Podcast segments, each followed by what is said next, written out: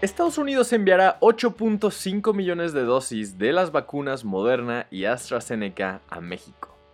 Para este mes de agosto se espera que Estados Unidos envíe un paquetazo de dosis contra COVID-19. Se trata de 3.5 millones de dosis de Moderna y 5.5 millones de AstraZeneca. Esta fue la información compartida por Marcelo Ebrard en la mañanera de este 10 de agosto, después de la llamada entre la vicepresidenta de Estados Unidos Kamala Harris y Andrés Manuel López Obrador. De acuerdo con la Secretaría de Salud, hasta el corte del 9 de agosto, México ha aplicado 72.986.350 dosis de la vacuna contra COVID-19.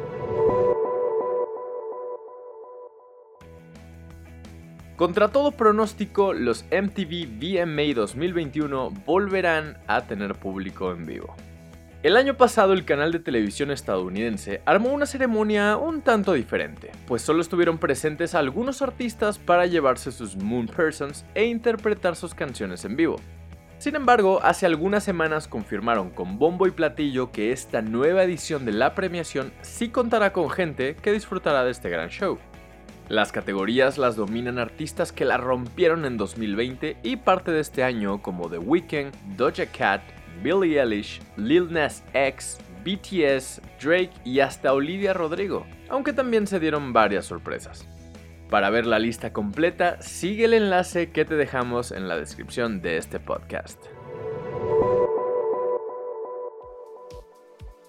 Después de triunfar y ser ovacionada en Cannes 2021, Noche de Fuego de Tatiana Hueso por fin estará disponible en la plataforma de Netflix. El pasado 11 de agosto, Netflix anunció que en septiembre festejarán con todo el mes patrio, asegurando un montón de títulos nacionales espectaculares. Dentro de todas las producciones que revelaron y que agregarán a su ya enorme catálogo, nos llamó la atención y puso contentos ver por fin y después de triunfar en Cannes que el gigante de streaming estrenará Noche de Fuego. Hasta el momento no han confirmado la fecha exacta en la que llegará a su plataforma, pero es un hecho que podremos verla próximamente. Puedes checar la lista completa de películas que serán añadidas a Netflix en la descripción de este episodio. Para sorpresa de todos, South Park continuará en nuestras vidas, y no solo en televisión, pues planean hacer un montón de películas.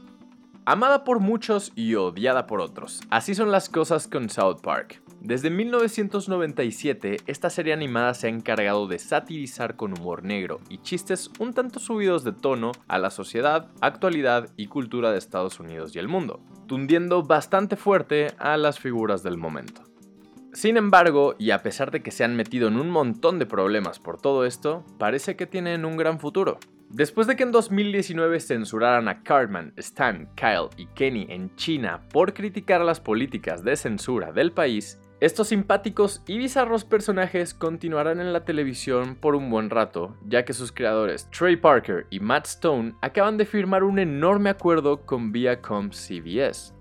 De acuerdo con IndieWire, el contrato que firmaron menciona que renovaron a South Park por 6 temporadas más, lo que prolonga la serie animada hasta la temporada 30. De igual forma, se producirán 14 nuevas películas basadas en la serie en exclusiva para Paramount Plus.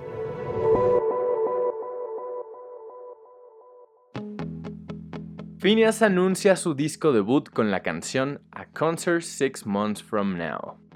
Luego de convertirse en uno de los productores más importantes del momento, Phineas por fin se enfocará en su carrera solista. Como recordarán, él es el responsable detrás del sonido y la música que llevó a su hermana, Billie Eilish, al éxito, aunque también lo consolidó a él en la industria musical. En realidad, Phineas O'Connell lleva un buen rato haciendo discos y canciones por su cuenta y publicando su material en plataformas digitales. El músico y productor de 24 años anunció que en unas cuantas semanas tendremos chance de escuchar su álbum debut. De acuerdo con Pitchfork, Phineas reveló que Optimist será el título de este material discográfico que contendrá 13 canciones compuestas y producidas por él mismo. Optimist, el álbum debut de Phineas, estará disponible en plataformas digitales y formato físico el próximo 15 de octubre. TikTok se convierte en la app más descargada del mundo. Aunque parecía complicado, la red social china logró lo que decenas de aplicaciones han intentado por muchos años sin éxito, derrotar el emporio de Mark Zuckerberg para convertirse en la app más descargada del mundo. La firma reveló que en China y Estados Unidos esta aplicación propiedad de ByteDance se coronó como la más descargada. En el caso de Japón, TikTok se mantuvo con el tercer puesto por debajo de Line e Instagram. Y en el caso del continente asiático, TikTok todavía es la segunda app más descargada después de Facebook. Otras aplicaciones que también crecieron de forma importante en el mercado de Estados Unidos fueron Discord y Google Duo, pues su función de canales de comunicación y videollamadas han sido vitales durante la pandemia de COVID-19.